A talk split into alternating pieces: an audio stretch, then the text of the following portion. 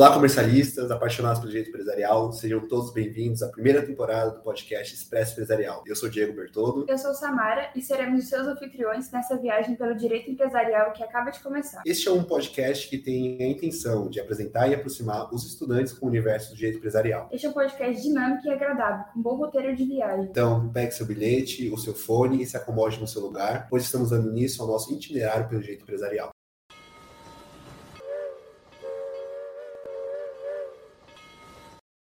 Desde que a sociedade vislumbrou a fumaça lançada da primeira máquina a vapor, a locomotiva da revolução cuidou em propagar os ideais do sistema capitalista. Ao passar das décadas, grandes empresas e conglomerados empresariais surgiram, na medida que competem entre si para dominar o mercado econômico. Mas, em uma disputa pelo poder econômico, existiriam regras para tornar justa essa disputa? Haveria uma preocupação além da busca do lucro a qualquer custo? Ou seria estranho incogitar um direito da concorrência? Para responder essas indagações e outros dilemas que rodeiam o direito comercial, nada melhor que um passageiro, que é uma das maiores referências dessa área. Nosso convidado de hoje é doutor em Filosofia e Teoria Geral do Direito pela Faculdade de Direito da Universidade de São Paulo, pesquisador visitante no Instituto Max Planck de Inovação em Concorrência Munique, mestre em Direito Político e Econômico e bacharel em Direito pela Universidade Presbiteriana Mackenzie. É professor da Faculdade de Direito da Universidade Presbiteriana Mackenzie nos programas de graduação e pós-graduação mestrado e doutorado. Atua também como advogado, presidente do Comitê Jurídico jurídico e membro da diretoria da Câmara Ítalo-Brasileira de Comércio, Indústria e Agricultura, é vice-presidente do Instituto Brasileiro de Estudos de Concorrência, Consumo e Comércio Internacional. Consultor temporário do World Bank Group e da World Intellectual Property Organization, consultor não governamental da International Competition Network, membro da Comissão Especial de Direito da Concorrência do Conselho Federal da OAB, árbitro da Câmara de Mediação e Arbitragem da Câmara Italiana do Comércio. Entre tantos títulos, poderíamos dizer que se trata de um ser da realeza do direito concorrencial. Quem acaba de embarcar no Expresso Empresarial e será nosso companheiro de viagem pelo direito concorrencial, nada menos do que o professor doutor Vicente Bagnoli.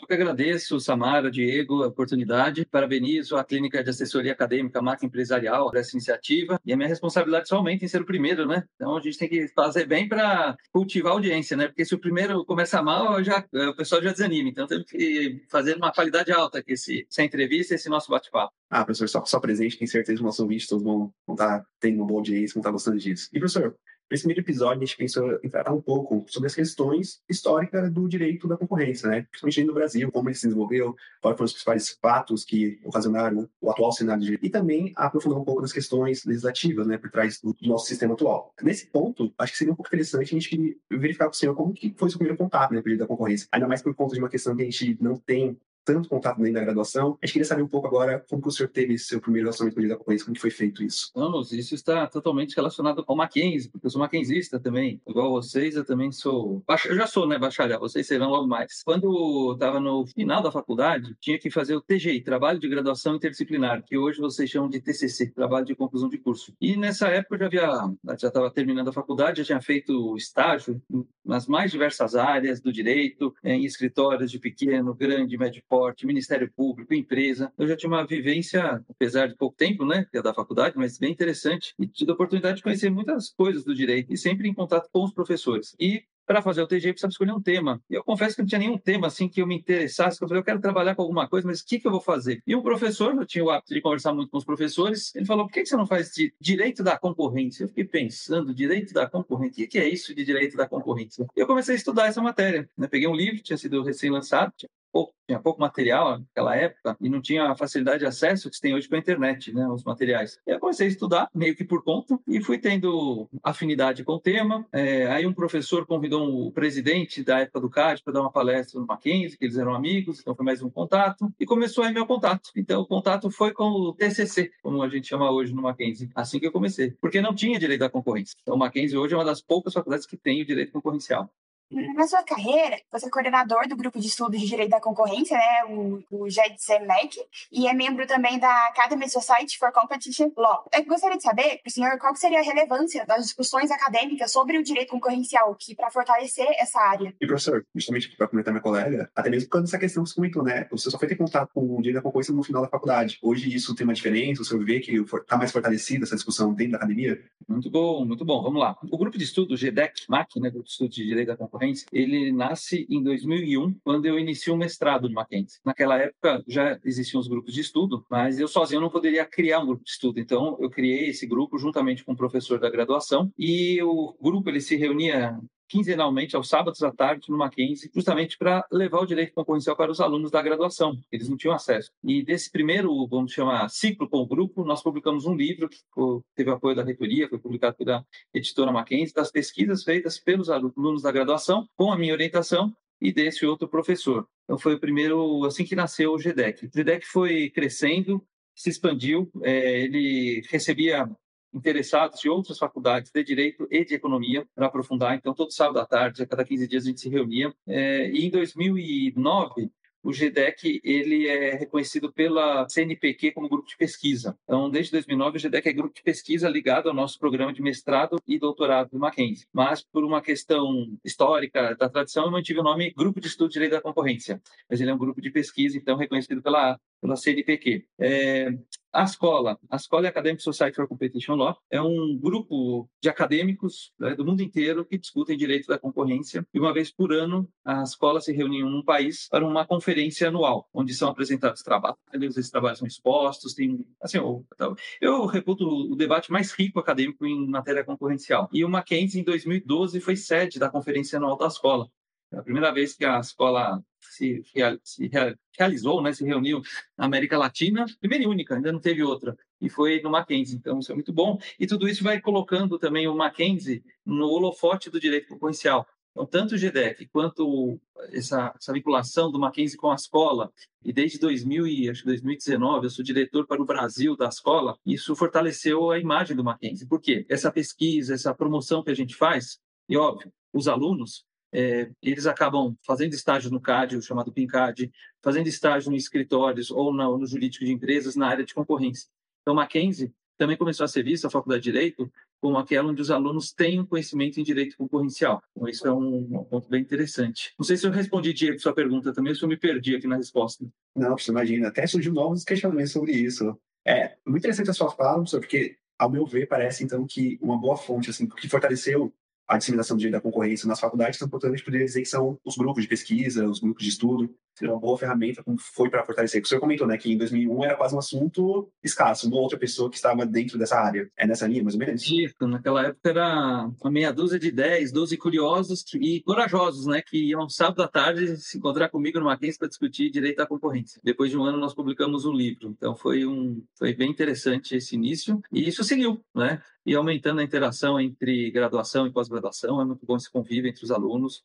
Você ter oportunidade de discutir temas que muitas vezes eles não cabem dentro da sala de aula, né? Porque na sala de aula a gente tem um currículo a seguir, um plano, nós temos a, a limitação do tempo, né? O conteúdo que tem que ser passado.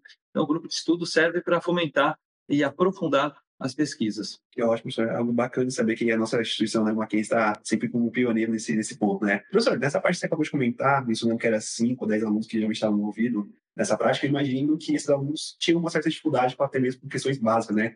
E aqui também para os nossos ouvintes, acho que como o tema do nosso episódio de hoje é tratar um pouco da questão histórica, acho que nada melhor a gente tratar como que foi desenvolvido, né, inicialmente, da concorrência no Brasil? A gente tem, né, que no período colonial, certamente foi uma dificuldade, até mesmo pelo início do fumegio mercantil aqui no território descoberto pela, por Portugal, né, pelo reino de Portugal. Então, sem sombra de dúvidas, levou tempo o início da atividade mercantil. Isso atrapalhou o início do nosso surgimento do direito da concorrência? Como que o, o senhor vê nascimento do direito da concorrência no Brasil. Perfeito. Se a gente analisar o direito concorrencial, né, vamos falar concorrência. Concorrência existe desde a antiguidade clássica. Em Roma, na Grécia, a gente tem exemplos de concorrência. Na Idade Média, nós encontramos exemplos de concorrência também. Eu poderia ficar aqui passando esses exemplos para vocês, é, mas acho que a gente perderia muito tempo nessa parte histórica, não vem ao caso. E a questão do Brasil, é diferente do mundo, né? Quando você fala da colonização, né, existia também, mas que concorrência? No início é uma ausência de concorrência, porque o Brasil é uma colônia da metrópole, então você tinha um monopólio da, da coroa, então não tinha que se falar em concorrência. Quando a família real vem para o Brasil, né, fugida em razão da invasão napoleônica a Portugal, né,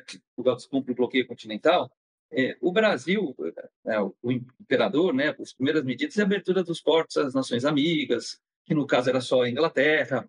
Né? Então você começa, de certo modo, fomentar uma discussão concorrencial. Mas naquele período, acho que o contexto histórico, até para falar do direito concorrencial, é importante, porque é no final do século XVIII que nós temos duas revoluções que, que transformam a realidade mundial. A Revolução Francesa, que traz a ruptura social, e a Revolução Industrial, na Inglaterra, que promove a ruptura econômica, é o modo de produzir. Nesse período, o, o ideal econômico que começa a prevalecer é da, da economia clássica, né, guiada por Adam Smith, do laissez-faire, laissez-passer, da não intervenção do Estado, e a economia de mercado, onde, pela lei da oferta e da procura, você tem, você tem um equilíbrio em razão da mão invisível que regula o mercado. E essa mão invisível nada mais é do que a concorrência, a competição. Esse ideal do Adam Smith, no século XIX, ele é não só colocado em prática, mas ele vai se expandindo de uma forma em que o Estado não tem que intervir em nada na economia. Deixa que o próprio mercado resolverá tudo. E, de certa forma, vai resolver para o bem ou para o mal. Né? É, e o que, que a gente observa no Brasil nesse período? Você tem até tentativas nacionais de empreendedores, como o Barão de Mauá, mas é a dificuldade muito forte de conseguir competir com indústrias muito mais desenvolvidas, que era o caso da indústria inglesa, que tinha livre acesso ao mercado brasileiro. Naquele período histórico também, você tinha o interesse da, da elite dominante econômica, que era agrária, que preocupava com essa industrialização. Então, era muito conveniente manter tudo como estava. Tudo isso para dizer o quê? A gente não tinha um direito da concorrência. Mas não só no Brasil. Né? O mundo inteiro também não via esse direito da concorrência. Esse direito da concorrência vai começar em 1890, na prática, por Sherman Act nos Estados Unidos né, que é o tido a lei, né, o marco do direito concorrencial. No Brasil, quando que a gente começa a ter uma questão concorrencial então colocada mais no papel, mais forte? Bom, primeiro a gente tem que lembrar a Constituição de Weimar de 1919 da Alemanha, que é a primeira a colocar a questão da ordem econômica na Constituição, porque é pela economia que eu vou conseguir promover o bem-estar social. E o Brasil, a partir da Constituição de 34, ele coloca essa questão da ordem econômica. E vamos começar então a partir de 34 a perceber que o Estado tem que reprimir o abuso do poder econômico. Isso vai se desenvolvendo nas constituições até chegarmos à Constituição de 1988. O CAD, né, nós tivemos outras leis de concorrência, teve a Lei Malaya tal, mas o CAD, né, para fazer um corte temporal aqui, ele é criado em 1962. Então, desde 1962, nós temos o CAD como instituição de defesa da concorrência no nosso país. Mas, analisando o contexto histórico em que vivíamos, né, até a década de 90, nós estamos falando do quê? Mercado altamente fechado, que, é o, que era e ainda é o brasileiro, né? mas naquela época, então, até década de 90, não dá nem para comparar, é, muitos monopólios estatais e em outros setores onde atuava a iniciativa privada, oligopólios que eram criados e permitidos pelo próprio Estado.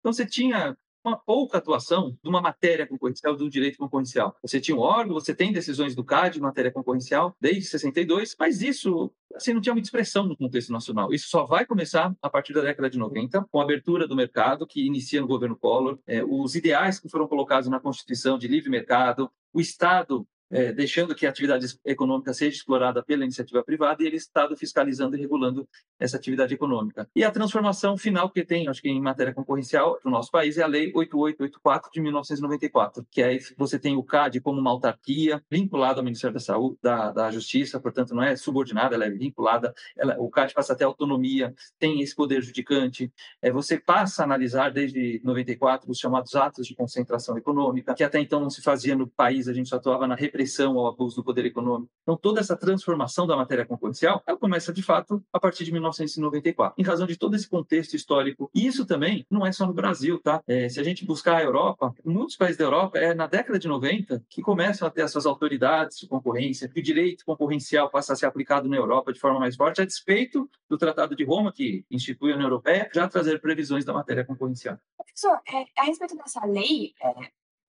explicar um pouquinho mais sobre o que se trata? A Lei 8884, de 11 de junho de 1994, é, era a lei que tratava da concorrência no nosso país até a entrada em vigor da Lei 2529 de 2011. Ela entrou em vigor em 2012. Né? Então, desde 2012, nós temos a Lei 2529. Mas a Lei 8884, ela foi importante porque ela, é, ela trouxe a independência e autonomia para o CAD. O CAD não ficar mais, não deixou de ser um órgão subordinado ao Poder Executivo para ser um órgão com independência, com autonomia. Não existia institucionalmente o chamado Sistema Brasileiro de Defesa da Concorrência, algo que foi foi criado na Lei 2529. Porém, desde a Lei 8884, se convencionou a chamar Sistema Brasileiro de Defesa da Concorrência a atuação conjunta de três órgãos. Secretaria de Direito Econômico, que foi extinta, e fazia a, a, instrução inicial dos processos, a Secretaria de Acompanhamento Econômico, ligada ao Ministério da Fazenda, que fazia análise mais econômica dos casos, e o CAD, que era quem decidia, quem julgava a matéria concorrencial. Então a gente tinha esses três órgãos atuando. E a lei foi importante porque ela passou a analisar os atos de concentração. O que é isso? Né? Uma empresa comprando outra empresa, por exemplo, se preenchido o critério da lei, essa operação tinha que ser subordinada para o CAD para análise. O que ocorria com a Lei 8884? Essas operações, em regra, eram sempre sempre apresentadas a posteriori. Então, você fazia a operação e você tinha até 15 dias úteis para submeter a operação. Então, o CAD fazia uma análise, mas para depois reverter, vamos imaginar, no caso de decidir que a operação não possa ser aprovada, é, ficava mais difícil você reverter essa decisão. Isso mudou com a Lei 12.529, onde as operações, os atos de concentração, necessariamente são submetidos de forma prévia. Então, para que você faça a concentração como empresa, primeiro você tem que submeter para o CAD. Depois que o CAD aprovar, a operação pode seguir. Professor, é uma coisa que ficou bem curioso para mim, que o senhor estava no início, né, conversando um pouco para a gente sobre a questão dos missões aqui no Brasil, principalmente por conta dos monopólios que existiam das famílias oligarcas, né, é. É, nesse caso, então, por conta da nossa diferença na nossa economia, no caso aqui, usando como exemplo a economia americana, que tinha os conglomerados né, econômicos, no caso do petróleo, que deu início né, à legislação do direito antitrust americano, por conta da diferença de, de mercado que a gente tinha, né, atividade, atividade comercial no Brasil, isso talvez também dificultou a inserção de uma legislação brasileira, da concorrência ou não? Não tem conexão nessas duas partes? Acho você pode relacionar sim, e também qual o interesse, né? O que você teve nos Estados Unidos. Vamos lá, vamos voltar para os Estados Unidos. Os pais fundadores, os founding fathers dos Estados Unidos, quando fundaram os Estados Unidos, falavam que concorrência é democracia. Então, acho que esse é um ponto mais importante para a gente entender o que é concorrência, né? E pra, por que estudar o direito da concorrência. Porque se você tem a concentração do poder econômico, você não tem uma vontade democrática. Quem decide é quem detém esse poder econômico, que acaba influenciando os temas políticos. Então, nos Estados Unidos, no final da década né, do, é, da, da, década, foi a década do século XIX, né, em 1890, nessa última década, você tem uma lei, Sherman, por quê? Porque você começa a ter um questionamento muito forte da sociedade como um todo, políticos, médios, eh, pequenos e médios empresários, consumidores, a imprensa, contra esses grupos econômicos, que nos Estados Unidos eram chamados os trusts, os trusts. Então, essa concentração econômica começou a incomodar o que? A sociedade como um todo. No Brasil, o poder econômico estava na mão do, dessa oligarquia né, agrária e, e continuava, e não tinha esse questionamento. Isso começa a acontecer quando as pessoas percebem que a concentração é um problema e por isso nós precisamos de um direito concorrencial. Então, Agora, se você sai do agrário, mas só falar um pouquinho do Brasil, a gente se engana achando que o Brasil não tem uma estrutura concentrada. Diversos setores da economia brasileira são extremamente concentrados e você tem abuso de posição dominante e esses casos são de mais difícil, é mais difícil você detectar esses casos. É onde geralmente os grandes advogados da concorrência atuam, porque é difícil você conseguir demonstrar que teve um abuso de posição dominante, você condenar uma empresa, conseguir a condenação de uma empresa e no Brasil é, é, falam muito do cartel, né? Eu acho que no Brasil ainda a posição dominante ainda ser pior do que o efeito do cartel. Não, perfeito. Sir, uma curiosidade, então, nesse caso inicial aqui no nosso momento, a gente teve então muita influência da legislação estrangeira. Sim, totalmente. É, no primeiro momento, a... vamos falar antes da Lei 8884, tá? Uhum. Aquele conceito, a própria Constituição, o papel da repressão, tal, influência norte-americana. A gente tinha uma influência muito forte dos Estados Unidos nessa matéria. Não que a influência norte-americana até hoje não seja forte, mas a Lei 8884 ela já inaugura uma nova fase, acho que, da, do direito concorrencial, que é quando de fato começa né, a relevância do direito da concorrência no nosso país, tem influência maior da parte legal é da União Europeia. Aí isso se repete com a lei atual, a 12.529. Mais forte a questão da União Europeia no âmbito legal. Não obstante, é, tanto a influência norte-americana quanto a europeia são muito fortes no, no, nosso país. E isso às vezes até é um problema. E eu vejo muitas vezes ou acadêmicos ou autoridades querendo replicar no Brasil o que se diz na Europa ou o que se diz nos Estados Unidos, sem respeitar as nossas características, os nossos princípios, a nossa lei. Bom, professor, é, você mencionou que tem uma forte influência da legislação americana e europeia. É assim como a Lei 8.884. Quais seriam essas principais normas dessa lei que atuam, assim, que tem uma grande relevância no direito concorrencial aqui no Brasil? Acho que primeiro é o estudo da matéria. O direito da concorrência, uma matéria que isso é interessante quando a gente participa de debates, de congressos, de conferências internacionais, que a matéria em si é a discussão que você tem no mundo inteiro. Não é, sei lá, um direito de família ou uma matéria de direito civil que fica muito específica e você só vai conversar aqui com os nossos pares aqui do Brasil. Não, o direito da concorrência não tem fronteiras, né? É, o que a gente tem que saber é respeitar as individualidades de cada país na aplicação da lei. Mas a teoria é muito parecida, e aí entra a questão da influência. Né? As escolas norte-americanas, como a escola de Harvard, a escola de Chicago, é, hoje, mais recentemente, os neobrandesianos, que acabam influenciando o, o, estudo e até mesmo a aplicação do direito concorrencial no país. Você tem, na, na parte da Europa, é, primeiro a escola de Freiburgo, ou a Ordo Liberal, que traz essa discussão também e que nós também acabamos bebendo dessa fonte para entender da matéria. É algo que se faz muito fora, na Europa e nos Estados Unidos, são chamados guias, né, as chamadas soft laws, que não é uma lei, mas são orientações não vinculadas ao, não, que não vinculam a autoridade, mas servem para educar a sociedade na, na matéria. Então, por exemplo, a questão do gun jumping, né, a consumação prévia, o que poderia ser considerado uma consumação prévia. Não está na lei isso. Mas a autoridade de concorrência, ela publica guias e esses guias servem de orientações. Então, tudo isso é algo que vem muito de fora também, dos Estados Unidos e da Europa. Professor, nessa questão da, é, da influência na legislação externa, é, dentro da, da lei né, da 12.529 de 2012, os objetivos que essa lei traz, algum deles é relacionado com direito estrangeiro ou todos foram concebidos os objetivos da nossa lei é, propriamente dito o nosso cenário uh, do Brasil? Uh, o, os objetivos são todos os constitucionais. A gente não... Nisso o legislador não errou. Uh, e os princípios que pautam a lei 12.529 de 2011, a lei de concorrência, são aqueles princípios basicamente da ordem econômica, aqueles que nós encontramos na Constituição. O que eu acho que teve um, um erro do legislador é aquela mania de copiar hum, partes, né? Então você copia partes da, da lei, é, tenta dar uma roupagem, só que não fica a mesma coisa do que estava lá. É isso a gente vê, por exemplo, na questão de, de, condutas. A gente pega o artigo 36 da nossa lei, que, é, que fica diferente com a redação do que está no, no Tratado de Funcionamento da União Europeia, e a questão das chamadas eficiências. Na Europa, você usa eficiências, inclusive, está na lei, para condutas anticoncorrenciais. Quando uma conduta você consegue justificar que gerou eficiências para o mercado, né, bem-estar para o consumidor, você deixa de aplicar uma sanção para quem praticou essa conduta, essa faculdade. No Brasil não tem, porque isso fica no campo dos atos de concentração, que é no artigo 88 da lei. Mas, não obstante isso, tem jurisprudência do CAD, do tribunal, aplicando o, a eficiência do ato de concentração para análise de conduta. É a interpretação que o legislador vem, o legislador, o CAD, né, muitas vezes dá e vem dando mas não é exatamente o que está na nossa lei. E a nossa lei tem copias e colas que ficam diferentes do que foi o tratado, do que está no Tratado de Funcionamento da União Europeia. Nossa, professor, nesse ponto eu tenho até uma pergunta, que fiquei agora curioso, um pouco dos dois temas que a gente já falou aqui no dessa, dessa nossa conversa. A gente mencionou um pouco né, das escolas né, influenciadas do meio da concorrência, e o comentou agora sobre que a lei ela prevê tanto a análise das, das operações de concentração quanto a análise das condutas. Isso também é muito ligado também com as escolas, né, de Chicago e Harvard. A escola de Harvard sempre foi mais preocupada com os atos de concentração e pode ficar com as, é, as condutas praticadas pelos agentes econômicos. Nesse caso aqui, a gente pode falar que no Brasil a gente mistura um pouco as duas escolas, a mistura delas? Não diria no Brasil, eu diria o mundo inteiro ele acaba seguindo. Né? Primeiro, você tem essa preocupação na, na concentração econômica, né? que está muito concentrado no mercado, isso causaria um prejuízo para a concorrência, para a sociedade. Então, aí vem a escola de Harvard, que é o início do direito concorrencial, falando: olha, então, é, o Estado não pode permitir a concentração econômica, que isso vai ser ruim. Então, você tem intervenção do Estado para desmembrar os grandes grupos econômicos. Isso aconteceu muito nos Estados Unidos. Né? É, depois, com o passar do tempo, aí nos Estados Unidos, você tem a prevalência da escola de Chicago, que começa mais forte na década de 70, isso vai ganhando força, depois se espalha para todo mundo, né? O mundo inteiro começa a aplicar muito tudo da escola de Chicago. Então, ó, o que interessa é o bem-estar do consumidor.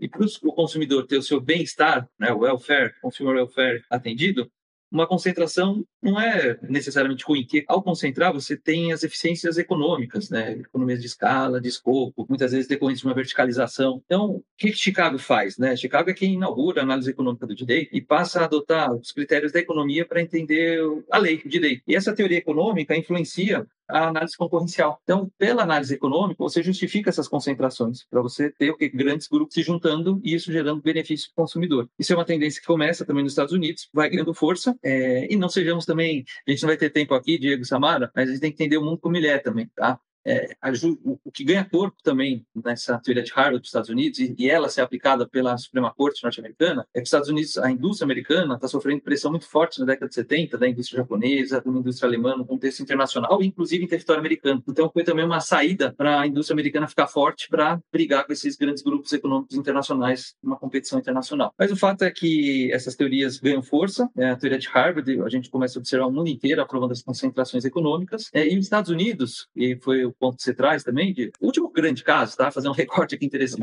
em abuso de posição dominante, é o caso da Microsoft, tá? Isso é final dos anos 90 já. É, depois disso, os Estados Unidos, ato de concentração praticamente não, não analisa também, ele vai aprovando tudo, porque ah, gera eficiência, e os Estados Unidos se limita a analisar cartel, não é só cartel, tanto que mais recentemente começaram a atuar, querer atuar em casos cartel no mercado de trabalho, que é uma tendência da escola neobrandesiana também. Enquanto isso, a Europa, ela, até porque ela não tem Big Tech, ela não tem as plataformas digitais poderosas, como tem os Estados Unidos e também a China, ela começa a atuar cada vez mais em abuso de posição dominante. Então você vê na Europa esse desenvolvimento mais forte na repressão aos abusos de posição dominante em atos de concentração, inclusive vetando operações transnacionais que fizeram com que a operação não ocorresse, porque não fazia sentido ser aprovado nos Estados Unidos e não ser na Europa. É a força da União Europeia fazendo isso. Esse é um movimento que, que a gente observou. Mais recentemente, é, é interessante. Essas plataformas ficaram tão fortes que o próprio Estados Unidos agora está investigando, abrindo processos contra as grandes plataformas digitais. E na China também, quem acha que não tem autoridade da concorrência e lei da concorrência na China, tem sim. E a lei está sendo aplicada contra as grandes plataformas digitais chinesas. Que interessante, professor. Tudo muito bem conectado, né? É, se uma não deixa, a outra também não pode ser aprovada. É muito interessante tudo isso. Mencionamos é, o CAD, né? E também tem o SBDC. É, gostaria de saber é, qual seria a importância para a consolidação das normas antitrust e do direito concorrência no Brasil e quais seriam as principais mudanças que foram ocasionadas pela lei que estabeleceu o CAD, que no caso seria 4.137. Ah, vou começar falando da 4.137, né, que é de 62. Ela cria o CAD, então é importante para a gente observar que o Brasil eles têm essa matéria já como algo da sua cultura, é que já vinha lá de trás. Tem vários casos que o CAD julgou, mas o CAD tinha essa figura muito de órgão administrativo, é, a figura, né, a, a, realidade econômica brasileira também permitia também uma atuação maior do CAD. Isso tudo só começa a partir da década de 90, né, com a abertura do mercado, com o advento da Lei 8884. Então, eu diria que o CAD mesmo, ele ganha esse peso a partir da década de 90. Antes, o CAD era um mero desconhecido. Poucos conheciam que existia o CAD. Na década de 90 começa, começa a conhecer o CAD é, e as próprias faculdades de direito, aos poucos, vão crescendo né, para essa temática. Com relação ao CAD e o SBDC, é, no passar dos anos, década de 90 para cá, é, o CAD foi ganhando relevância nacional e internacional. O CAD é reconhecido, já foi premiado várias vezes como autoridade de concorrência pela sua excelência. Isso, isso diz respeito também a todo o ambiente onde o CAD atua. Você tem advogados extremamente técnicos atuando na área, economistas extremamente técnicos, um órgão é, independente, sem influência política, autônomo para suas decisões e como a difusão da concorrência foi se dando na sociedade. O SBDC, como nós temos hoje na lei, o Sistema Brasileiro de Defesa da Concorrência, ele é composto pelo CAD e pela Secretaria de Acompanhamento Econômico. Aqui já mudou diversas vezes o nome da CEAI, tá? mas a sigla é sempre CEAI. Foi mudando o nome desde 2012 para cá, mas vamos chamar de Secretaria de Acompanhamento Econômico. A CEAI, ela se ocupa muito do que se chama advocacia da concorrência. Ela, ela pode se manifestar em processo, mas é, é raro isso acontecer, é, e prestar um serviço de, por exemplo, junto ao Poder Legislativo. Vai se discutir uma lei e ela emitir um parecer dizendo se aquela lei tem pontos pró ou contra a concorrência, o ambiente competitivo. Então, uma advocacia ela levar a cultura concorrencial. O CAD, na sua estrutura, ele tem o Departamento de Estudo Econômico, o nome já diz, faz estudo econômico, a Superintendência Geral que faz toda a instrução do processo, ela que recebe todos os processos, ela que negocia acordos de leniência, e tem o tribunal. O tribunal é quem dá a palavra final, quem decide a matéria concorrencial no nosso país. E o que o CAD decidiu, está decidido. Da decisão do CAD, só se comporta a revisão ao Poder Judiciário. E, professor, nessa questão que você estava comentando anteriormente, a gente tem esse ponto, né, das mudanças da realidade do mundo globalizado hoje, por conta principalmente das empresas, as grandes empresas de tecnologia, é, essa realidade que o senhor trouxe para a gente aqui do, é, fora do nosso país, elas influenciam também hoje a atuação do CAD? Sim, é, existe o. Pegar a questão do CAD, né? Nós temos o que se chama ICN, International Competition Network. Ah, desde 2007 eu sou NJ, Non-Governmental Advisor, né, da ICN a convite do CAD. Então, acho que é um motivo de orgulho maquenzista, porque é um maquenzista participando desses fóruns internacionais. O que é a ICN? É a rede das autoridades da concorrência, onde as autoridades do mundo inteiro se reúnem, elas autoridades, junto com NJs, como no meu caso, que é um acadêmico, é, representantes da UNCTAD, da, do Banco Mundial, para se discutir o que? As melhores práticas em matéria concorrencial. É uma troca de experiência. Então, fica sabendo o que, que uma autoridade faz, como a outra está fazendo, como se conduz uma análise de cartel. O, por exemplo, o Brasil, na Lei 8884, ele fazia análise posterior de atos de concentração.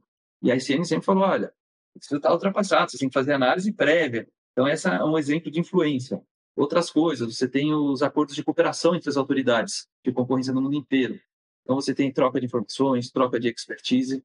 É óbvio que cada autoridade aplica a sua lei, cada autoridade tem que respeitar características do seu país, mas existe uma troca de experiência muito grande. Essa troca de experiência acaba influenciando é, não só a atividade das agências, mas a criação de agências da concorrência, de autoridades da concorrência em países que sequer têm ah, hoje é, é, menor isso, né? Porque hoje poucos não têm. Mas no passado a gente via isso, essa troca de experiência era até para criar autoridades de concorrência nos países. Você tem sim essa inter, esse intercâmbio internacional entre as autoridades. Isso é interessante. Então, portanto, isso é uma outra fonte né, que fortalece nossa legislação, pelo que a gente está conversando aqui, dá para ver. E, professor, a gente sabe né, que o senhor tem o seu mestrado na área de Direito Político e Econômico, seu doutorado é na área da Filosofia do Direito, e nessa questão, é, tanto porque a gente está falando de um, de um órgão né, administrativo que é o CAD, como você vê o papel do Estado dentro do direito da concorrência? Qual é a relevância, qual é a importância dele? O Estado também interfere de outra forma? Para o bem e para o mal. Isso que a gente tem que tomar cuidado. O Brasil é uma economia de mercado, se privilegia a livre iniciativa, portanto, o empreendedorismo. O Estado não tem que ocupar o papel da iniciativa privada. Quem tem que explorar a atividade econômica é a iniciativa privada. O Estado ele tem que regular e fiscalizar a atividade econômica e reprimir o abuso do poder econômico. Os mercados onde você necessita uma presença do Estado mais forte, que são os mercados imperfeitamente competitivos, ele atua por meio das agências reguladoras. Então, nós estamos falando daqueles serviços que são essenciais para a população: telecomunicações, energia elétrica, saúde suplementar, transporte, e onde a economia de mercado por si só não vai entregar os melhores resultados para a sociedade. Você precisa do Estado por meio de agências reguladoras regulando e fiscalizando. Fora isso, você não precisa do Estado. O Estado tem que ser o mínimo necessário. Mas o Estado sempre tem que estar presente. De que forma? Reprimindo e prevenindo os abusos. E ele faz isso por meio da autoridade da concorrência. Sempre que se observar um abuso de posição dominante, uma cartelização, o Estado tem que atuar. Para o capitalismo funcionar, e nós somos uma economia capitalista, só dá certo se você tem um Estado. O Estado não pode errar a dose da sua intervenção. Se ele intervém de menos, o abuso econômico se sobrepõe em detrimento da sociedade. Se o Estado intervém demais, ele ingessa o funcionamento do mercado. Isso atrapalha a iniciativa, atrapalha a economia. Isso prejudica a sociedade como um todo. Ele tem que saber dosar como ele tem que fazer essa intervenção. Ele acertando isso, o mercado funciona, a riqueza é produzida, a riqueza circula e todo mundo ganha com isso. Sim.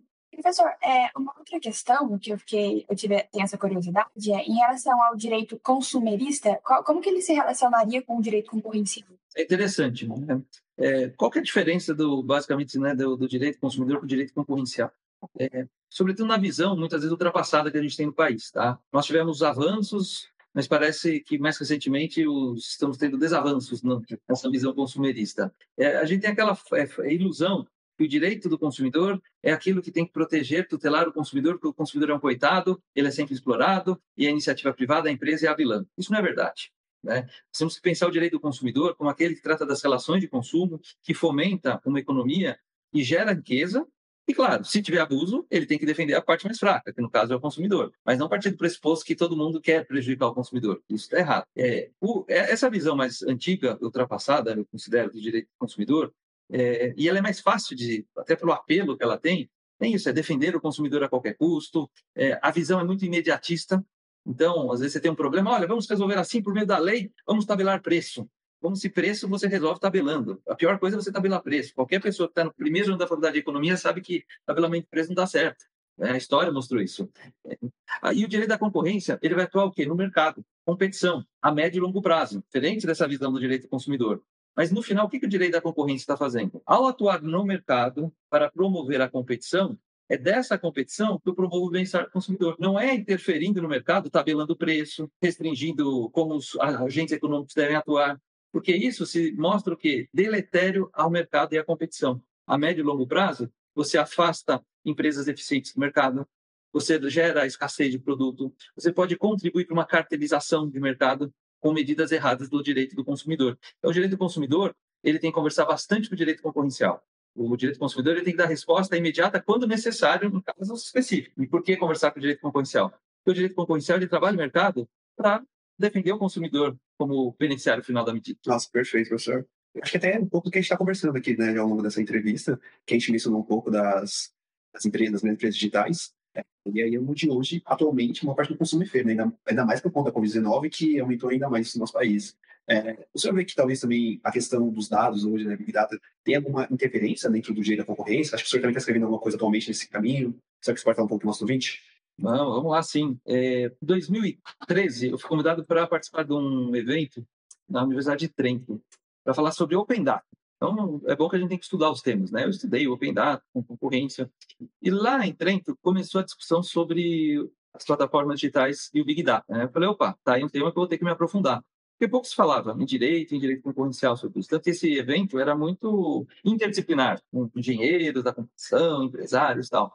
2000 2014 começo a aprofundar o estudo e em 2015 eu sou convidado é, pelo diretor do Max Planck para fazer minha pesquisa do pós-doutorado lá em Munique, que é o Max Planck Inovação e Concorrência. E lá eu tive acesso a muito material sobre Big Data, mas pouco sobre direito concorrencial em Big Data, como em 2015. Tá? Aí eu volto para o Brasil, começo a desenvolver isso. Em 2016, publico um artigo numa revista especializada, resultado desse meu pós-doutorado, dessa pesquisa. E o que, que eu observo a partir de 2016? Óbvio que não tem nada a ver com o meu artigo, mas é, você começa a ver no mundo inteiro crescer essa análise do direito concorrencial para a economia digital. Isso 16 começa, em 17 já está um boom e aí não parou mais. Então você tem um monte de estudo, um monte de gente falando sobre isso. É, qual a relação né, total? Por quê? É, o, os dados, né, de forma resumida, na economia digital, quanto mais forte, quanto maior você vai ficando, mais acesso a dados você tem. E as estruturas que tem das grandes plataformas digitais, elas vão criando ecossistemas, onde as pessoas ficam vinculadas a todo esse ecossistema. Você tem uma dependência dessas plataformas digitais. E você retroalimenta essas plataformas digitais com seus dados, com suas informações. E a partir das suas informações, eles conseguem fazer publicidade online, conseguem desenvolver linhas de produtos para te atender, barra para te vender. Então você vai ficando preso a isso. Essas plataformas digitais vão ficando cada vez mais fortes e fechando o mercado de uma forma que outras empresas têm dificuldade para ingressar, para competir. Então, quando você tem empresas com uma posição dominante muito forte no mercado, que inibe a competição, a entrada de novos agentes, a autoridade da concorrência para e fala: opa, eu acho que eu tenho que fazer alguma coisa. Só que as autoridades de concorrência também não entendiam de economia digital. Eles começam a perceber isso em 2015, 2016, 2017, 2020. Aí que se começa a falar: opa, olha o que nós não fizemos no passado que poderíamos ter feito. O que, que nós vamos fazer agora? Então, é, a Europa, que foi quem é, mais atuou na parte de economia digital, ela entrou em vigor esse ano, né? o Digital Market Act, que é uma regulação concorrencial ex ante, justamente para atuar nesse mercado, proibindo né, ou prevenindo o abuso das plataformas digitais, big techs. Nos Estados Unidos, eh, o próprio Estados Unidos ele reconhece, falou, olha, a gente não fazia nada porque não sabia o que tinha que fazer, achava que não ter problema. Só que elas foram tão fortes que agora a gente tem que fazer alguma coisa. Então você vê os Estados Unidos processando a Amazon, agora iniciando, né? Ainda não iniciou o processo, mas já tem um pedido de instaurar um processo contra, contra a Google. E se for até ao cabo, pode é, acabar com a cisão da empresa. Vamos ver o que pode acontecer. Mas o mundo está dinâmico com isso, porque perceberam que algo precisa ser feito. Porque o, o dado, né, o Big Data, é você ter uma quantidade muito grande de dados, saber processá-los muito rápido e extrair informação dele. Então, quem detém isso e a tecnologia, os algoritmos para fazer isso, você tem uma vantagem competitiva muito forte em relação aos seus concorrentes. O consumidor muitas vezes é bom, porque facilita a nossa vida. Por outro lado, ao facilitar a nossa vida, a gente pode também ter uma dependência muito grande dessas empresas, é, ficarmos presos a elas, sem que essas empresas tenham concorrência, e sem concorrência é aquilo que a gente sabe, eu falei no início, né? No final você não tem democracia. Então você pode até e tem, né, como foi comprovado, que influência no discurso público, direcionamento em eleições, em razão da manipulação dessas big techs. Professor, então, nesse ponto, é, após esses 12 anos né, que a gente tem a lei da concorrência, né, a questão, então, portanto, seria um novo dilema que o usador vai ter que enfrentar futuramente. Uma questão de entender que esses dados seriam considerados uma variável de mercado até mesmo? o dado é uma, uma vantagem competitiva. Quem tem dado hoje e sabe processar, né? Porque é aquilo, não adianta você ter uma Ferrari e não sabe dirigir uma Ferrari, né? Você não vai andar, vai bater. Então você tem que ter o dado e saber extrair, né? Usar a extração das informações. Isso é uma vantagem competitiva, sim. As, as autoridades acadêmicas, a sua maioria já, já, já entendem e reconhecem isso. É, a nossa lei, e não só a nossa lei, né? Acho que o, o mundo inteiro percebeu que, opa, precisamos entender essa nova, essa nova realidade e aplicar a lei para essa nova realidade. No Brasil, falando da nossa lei, nossa lei está lá. A gente não precisa criar uma lei específica para determinado setor. Os princípios estão lá, os valores estão lá. É só você saber aplicar. Muitas vezes você vai, é, você terá que refletir. Será que o método que eu uso para analisar uma operação no mercado normal, que é o mesmo que num mercado, é, um multimercado, um mercado de dois lados, como uma plataforma? Falando do teste do monopólio hipotético, é uma coisa mais específica. Porque o teste de monopólio hipotético, se gerar um aumento no preço, então isso pode gerar um efeito de monopólio, pode ser ruim. Só que para isso tem que ter um aumento de preço. Quando a gente fala em economia digital, muitas vezes a gente está falando de aplicativo que é custo zero. Então não tem um preço consumidor. Como que eu vou medir isso? São os dados. Então a metodologia da análise. Mas isso não está na lei. Isso é metodologia da análise. Ferramental. Saber utilizar as novas é, tecnologias. O CAD é interessante, ele tem o projeto Cérebro, ele aplica Big Data para analisar cartel.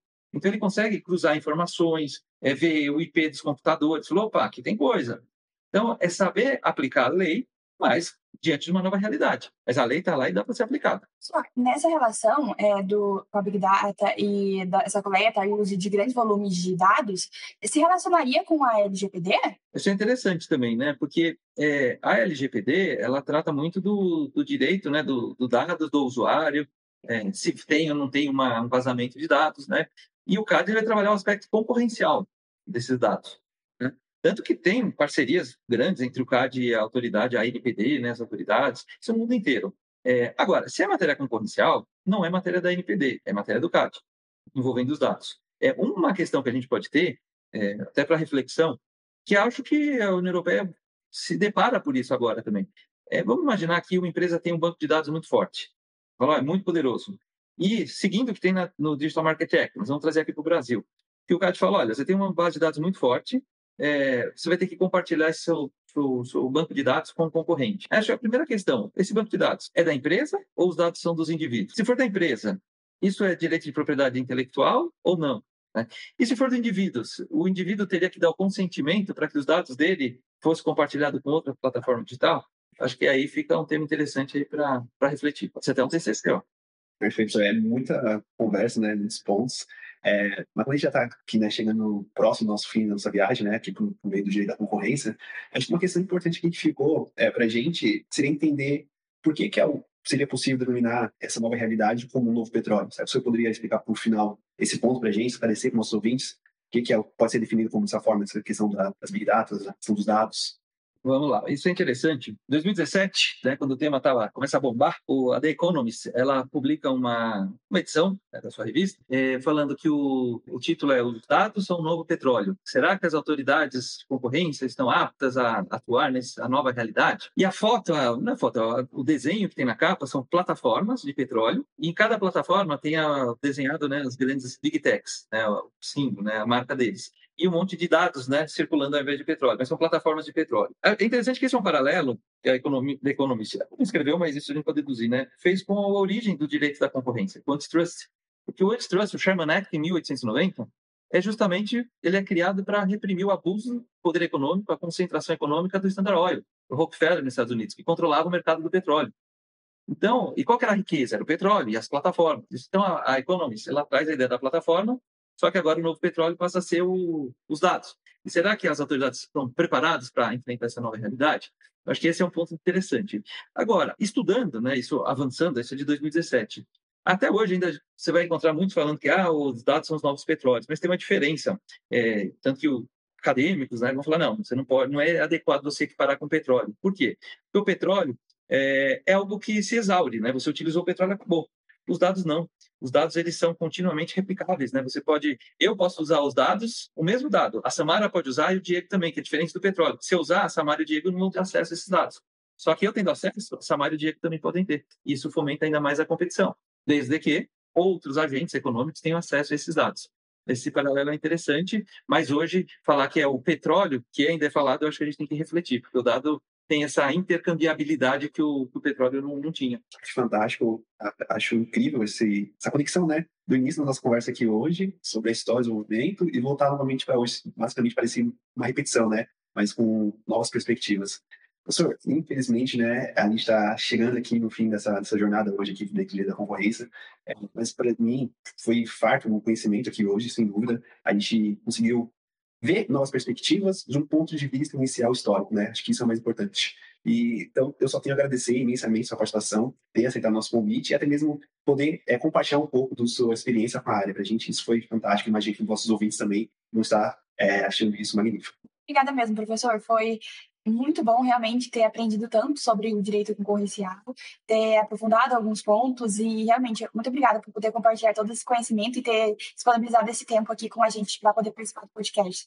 Eu que agradeço a oportunidade, parabenizo pelas perguntas que vocês formularam e pela condução aí do nosso bate-papo. Isso ficou fácil, né, para mim, porque vocês foram muito bem nos pontos, os questionamentos atuais, interessantes. E fica o convite, né, para quem quiser participar mais ativamente do direito da concorrência no Mackenzie, tem o grupo de estudo, tem diversos eventos que a gente promove, e no, no nono semestre a matéria concorrencial, né, o direito econômico concorrencial, e orgulhar que o Mackenzie é uma das poucas faculdades de direito que tem o direito da concorrência como disciplina obrigatória, Isso faz um diferencial. E seguir, quem quiser também, na pós-graduação, onde a nossa linha tem grande espaço para o direito da concorrência também, nossa linha de mestrado e doutorado no nosso programa. Muito obrigado a vocês, parabéns e saudações maquinzistas. Muito obrigado, senhor. Muito obrigada.